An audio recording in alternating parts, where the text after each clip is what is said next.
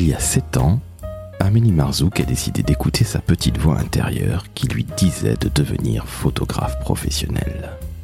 Après une carrière dans les assurances à la communication, Amélie décide de passer le cap en 2014 pour s'installer à son compte en tant que photographe, tout d'abord pour les bébés et les mamans, puis, depuis quelques années, en tant que photographe portraitiste corporate. Vous allez me dire qu'aujourd'hui il n'y a rien de plus facile que devenir photographe professionnel? Eh bien, non. Et justement, dans ce nouvel épisode du décodeur de la communication, Amélie va vous expliquer à quel point son métier n'est finalement pas si technique que cela. Certes, il faut savoir travailler les lumières, choisir son angle, mettre en confiance son ou ses modèles. Mais au-delà de la technique, Amélie va vous parler de psychologie. Je suis Laurent François, fondateur et dirigeant de l'agence Maverick, et aujourd'hui je vous présente un épisode qui va vous donner confiance, qui va vous donner l'envie d'écouter votre fameuse petite voix qui vous dit depuis de très nombreuses années quelle voix, V-O-I-E, vous devez trouver. Comme à l'habitude, je vais vous demander de noter 5 étoiles sur Apple Podcast, de partager, de commenter, afin que d'autres personnes puissent justement écouter le podcast d'Amélie qui est absolument passionnant. Très très bonne écoute et à très bientôt pour un nouvel épisode. Le décodeur de la communication, un podcast de l'agence Maverick.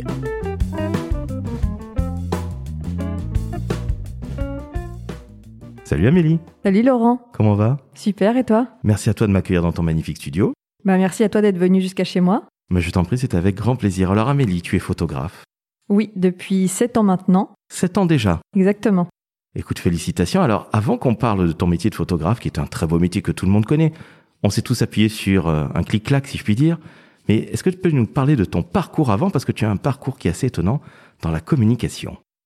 Alors, j'ai commencé par de la photo à 15 ans et j'ai très vite eu envie d'être photographe portraitiste, mais c'était pas du tout l'avis de mes parents. Du coup, euh, j'ai commencé par des études de psycho, euh, suite à quoi je me suis rendu compte que je n'avais pas envie de faire ça non plus.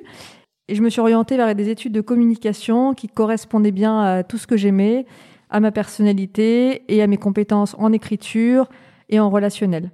Ce qui me permettait de combiner un peu euh, tout ce que j'aimais. Littéraire à la base? Oui, tout à fait. J'ai toujours adoré écrire et lire et du coup les métiers de la com correspondaient bien euh, à mon appétence littéraire. Je comprends parfaitement. Alors, tu es devenu journaliste, tu as fait une école de communication? Alors, j'ai pas fait d'école de journalisme, j'ai fait l'école de com qui s'appelle l'IUP euh, Infocom à Bordeaux, qui est l'ISIC, qui est une très bonne école pour laquelle j'ai été formée pendant trois ans. Et après cette école bordelaise, qu'est-ce que tu fais Euh, Tu rentres dans la vie active, je suppose? Oui, tout à fait. Après cette école, j'ai eu la chance de faire de longs stages parce que c'était une école très euh, axée sur le pratique avec des stages euh, en entreprise. Et j'ai eu la chance d'intégrer euh, Prisma Press pour mon premier job et j'étais au service de la communication et je m'occupais des relations presse et de l'événementiel. D'emblée, un super job. Super job avec une super équipe où j'ai vraiment été formée de A à Z avec euh, une petite équipe assez euh, assez humaine, assez portée sur l'apprentissage et la, la mise en confiance de ces nouvelles euh, recrues. Combien dure cette première expérience? Environ un an et demi, deux ans parce que j'étais en j'ai commencé par de l'alternance et j'ai fait du CDD pour finir.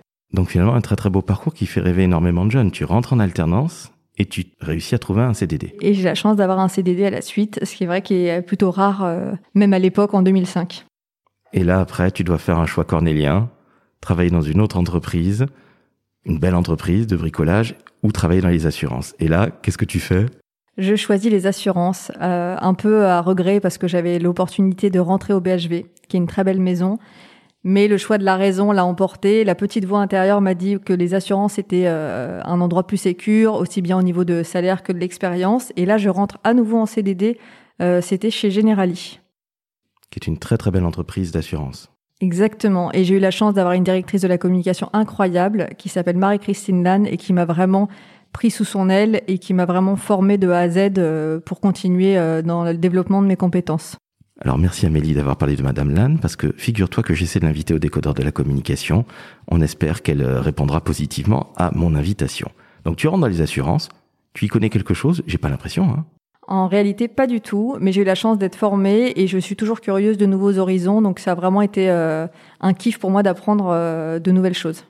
Alors cette expérience dans les assurances va durer quelques années, dans d'autres entreprises également. Si tu fais une sorte de mini bilan de tes années assurantielles, qu'est-ce que tu en tires? Beaucoup de personnes pensent que le milieu de l'assurance euh, n'est pas forcément un milieu très sympa. Et en fait, j'ai envie de leur dire que ça dépend vraiment des équipes parce que moi, je me suis éclatée chez Generali et chez Malakoff à, à, produire des contenus innovants, à mettre en place des web TV et à gérer des pages Facebook. Donc c'était vraiment une expérience incroyable.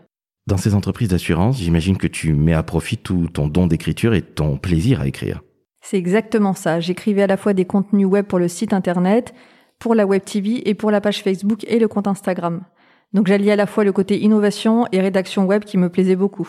Est-ce que tu ne fais que rédiger? Est-ce que tu vas malgré tout rédiger des briefs pour des photographes, pour des vidéastes? Ou est-ce que tu passes derrière l'appareil déjà? Alors je ne passe pas derrière l'appareil, mais effectivement c'est moi qui suis en charge de briefer les photographes et les vidéastes et de rédiger tout le contenu et de réfléchir aussi bien à la charte graphique qu'au contenu euh, visuel dont on a besoin. Déjà une mini-agence. Exactement, et j'adorais ça. La photo ne te quitte pas pendant toutes ces années puisque tu es passionné depuis ta plus tendre enfance. Quand est-ce que ça te vient l'idée de devenir une photographe mais professionnelle et de quitter ce monde des assurances où finalement il n'y a pas de risque? Alors en fait, je pense que ça ne s'est jamais arrêté, euh, ça ne s'est jamais éteint en moi. Je me rappelle avoir eu des conversations avec le photographe que je faisais travailler pour Generali, à qui je demandais mais comment on en vit, mais comment on fait, mais comment tu t'es lancé. Mais sauf que je ne m'autorisais pas à le faire et il a fallu un événement personnel dans ma vie pour me pour avoir un déclencheur et pour me lancer euh, vraiment.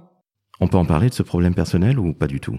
Oui, bien sûr. En fait, euh, ce qui a été déclencheur pour moi, c'est qu'on m'a dit que je ne serais peut-être jamais maman et là, je me suis dit que mon chemin de vie était sûrement euh, différent de celui que j'avais choisi et qu'il était temps de me réveiller et d'écouter ma petite voix intérieure qui me disait que je voulais toujours être photographe et que ce rêve, il fallait que je le réalise. Aujourd'hui, tu as non seulement réalisé ton rêve, mais en plus, tu es maman d'une petite licorne qui a eu 5 ans il y a très peu de temps, si je dis pas de bêtises. Exactement. Et tout a été déclencheur au moment où je me suis lancée. C'est là que je suis tombée enceinte, euh, alors qu'on s'y attendait plus du tout. Ce qui veut dire que le déclic psychologique a fait que ta vie a totalement changé du tout au tout. Exactement. Aujourd'hui, j'ai la chance d'avoir mon métier passion, mon mari et ma petite licorne dont je profite chaque jour et c'est vraiment un kiff. Ça fait maintenant 7 ans que tu es photographe. Est-ce que tu arrives à en vivre correctement? Alors, avoir ton atelier, j'imagine que oui, dans les beaux quartiers parisiens, il n'y a absolument aucun souci, mais est-ce que ça a été difficile au début? J'imagine que oui, parce que se faire connaître comme photographe alors qu'il y en a des tonnes, sans parler des photographes amateurs euh, qui pensent pouvoir faire des photos comme tout le monde parce qu'ils ont un iPhone ou un téléphone, Comment tu as fait pour te faire connaître? J'imagine que tout ce que tu as fait dans les métiers de la communication, tu as énormément servi.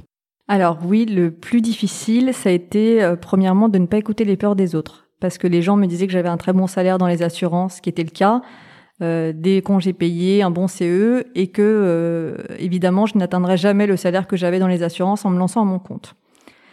J'ai beaucoup travaillé pour arriver là où je suis aujourd'hui. C'est vrai que les gens peuvent avoir l'impression sur LinkedIn que tout est facile. Euh, j'ai créé un book personnel avec des photos d'amis, de famille. Je me suis beaucoup entraînée.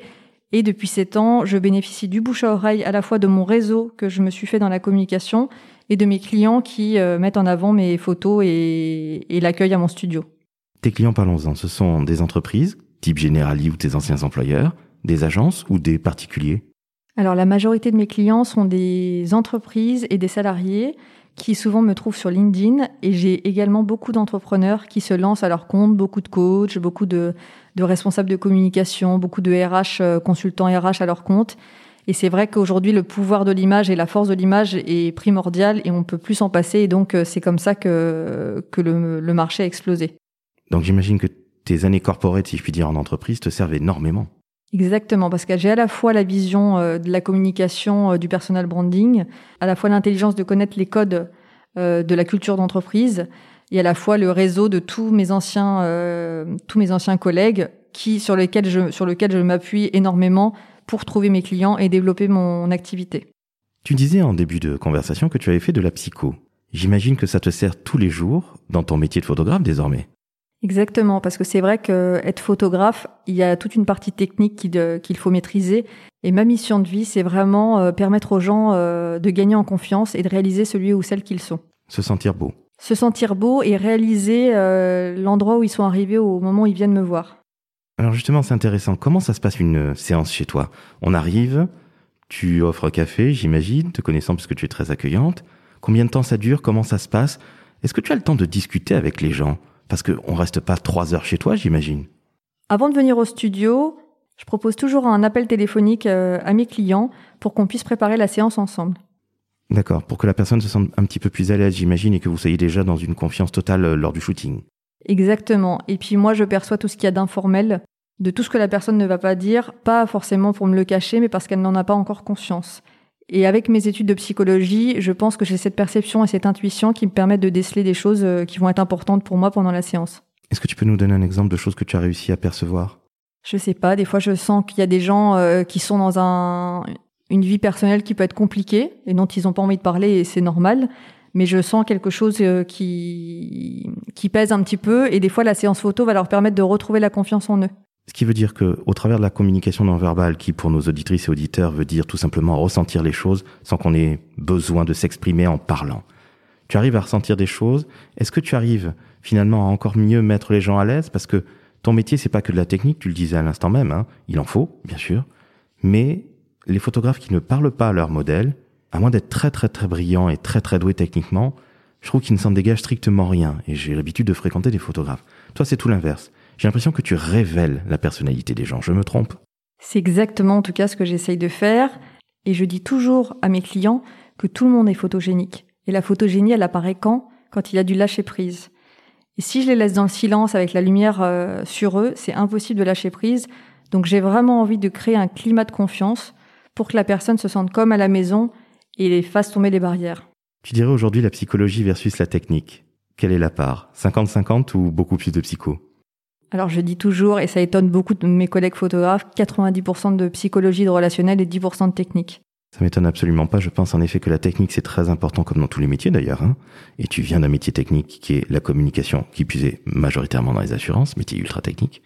Mais je crois que pour que les gens se sentent bien, qu'ils se sentent beaux, qu'ils se sentent heureux et qu'ils n'aient pas honte de leurs photos, comme beaucoup de gens, moi le premier, justement, il faut se sentir hyper à l'aise et lâcher prise. Donc félicitations à toi, Amélie, parce que ça se voit, parce que tu as photographié des people, euh, l'ex-femme de Jean Dujardin, la blonde, comment s'appelle-t-elle? Alexandra Lamy. C'est ça, la belle Alexandra. Pardon, Alexandra, si tu m'entends.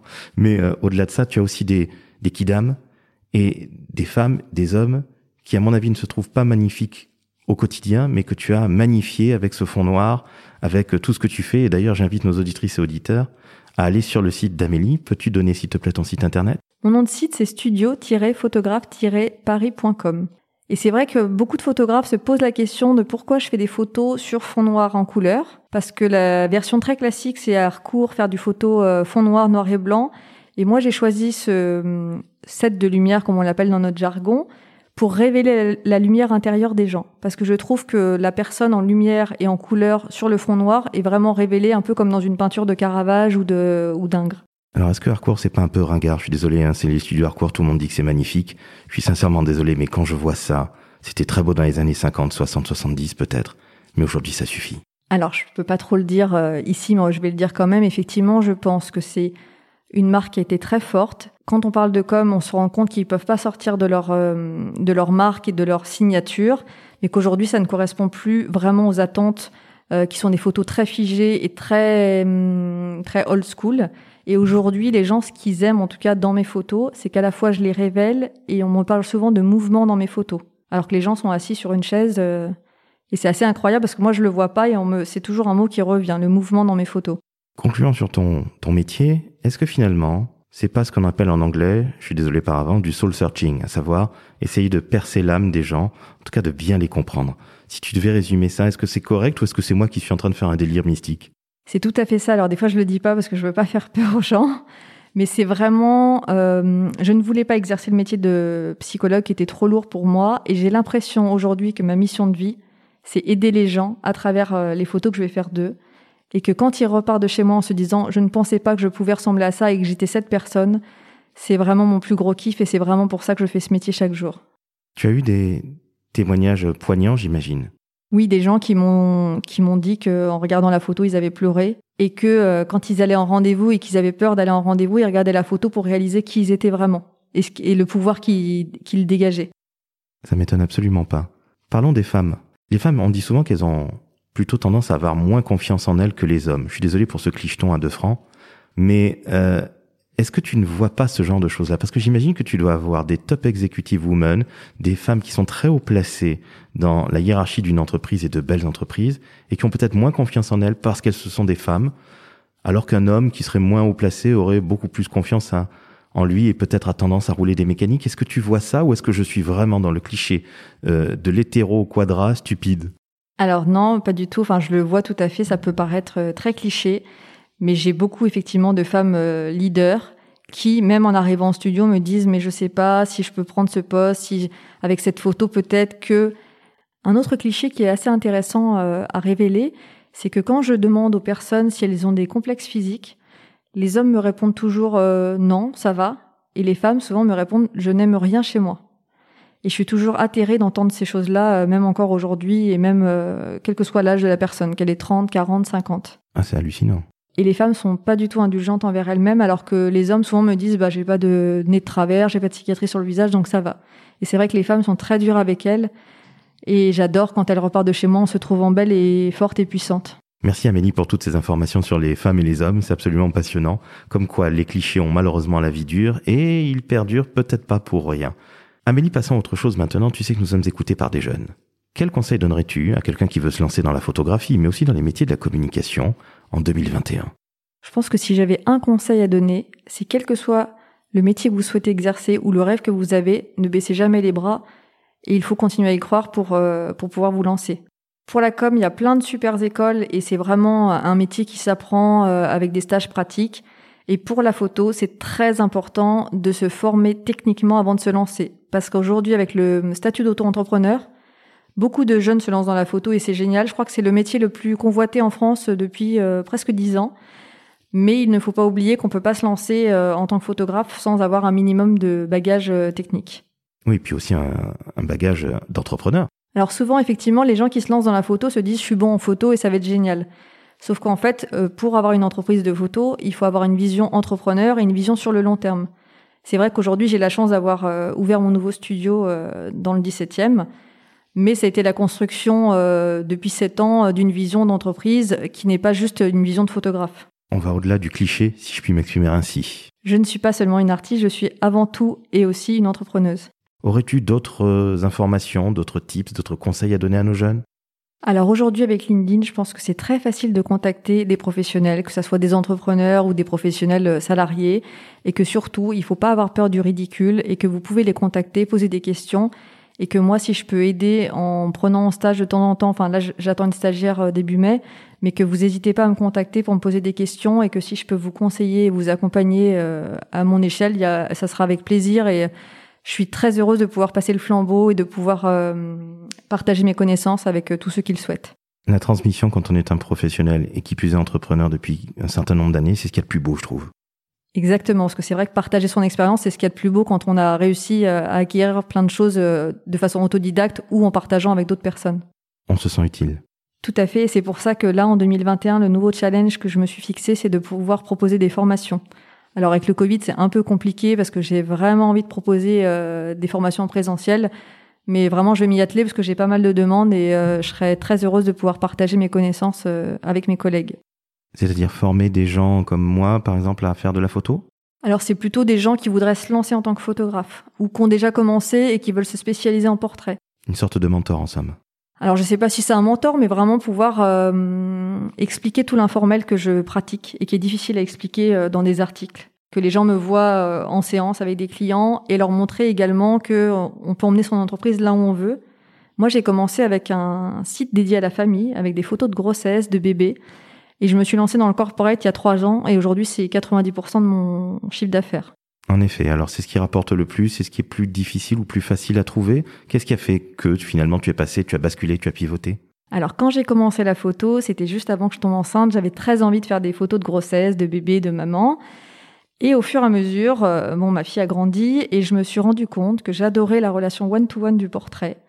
Et en fait, c'est ça qui m'anime et qu'il y a une relation intime qui se crée, il y a une connexion, il y a une intuition et d'amener ces personnes à, grandir avec moi, euh, c'est incroyable comme aventure. J'imagine, on est encore dans l'humain finalement. C'est vrai que je suis photographe portraitiste parce que j'adore les gens et qu'effectivement je ne fais pas de photos culinaires parce que j'adore manger, j'adore les photos de bouffe. Mais qu'en vrai, si j'étais pas photographe, je pense que je choisirais un autre métier lié à l'humain parce que les gens, c'est ma véritable passion depuis toute petite. Eh bien, Amélie, tu viens de répondre à la dernière question que je voulais te poser, à savoir ce que tu préférais dans ton métier. Et tu y as magnifiquement bien répondu puisque ce sont les gens Et très honnêtement, ceux qui écoutent le podcast jusqu'à la fin l'auront très vite compris que ce que ton plaisir, c'est l'humain, ce que tu kiffes, c'est l'humain avant tout. C'est la rencontre. Encore plus beau. Qu'y a-t-il de plus beau qu'une rencontre? Parce qu'on dit souvent qu'il y a des hasards. Dans la vie, je n'y crois absolument pas. Il n'y a que des rendez-vous et des rencontres. Amélie, je tiens à te remercier pour ton accueil, extrêmement chaleureux. Merci beaucoup à toi d'être venu jusqu'à chez moi. Bah, je t'en prie, c'est tout à fait normal. Quant à nous, chères auditrices, chers auditeurs, nous allons bientôt nous retrouver pour un nouvel épisode du décodeur de la communication. Vous notez 5 étoiles sur Apple Podcast. Faites en sorte que d'autres personnes puissent justement écouter des gens comme Amélie qui sont absolument passionnants, qu'on puisse découvrir des métiers de la communication, du marketing et du digital. Et Amélie, je te remercie encore une fois pour cet accueil génial. Merci à toi. Merci. Au revoir. Ciao, ciao.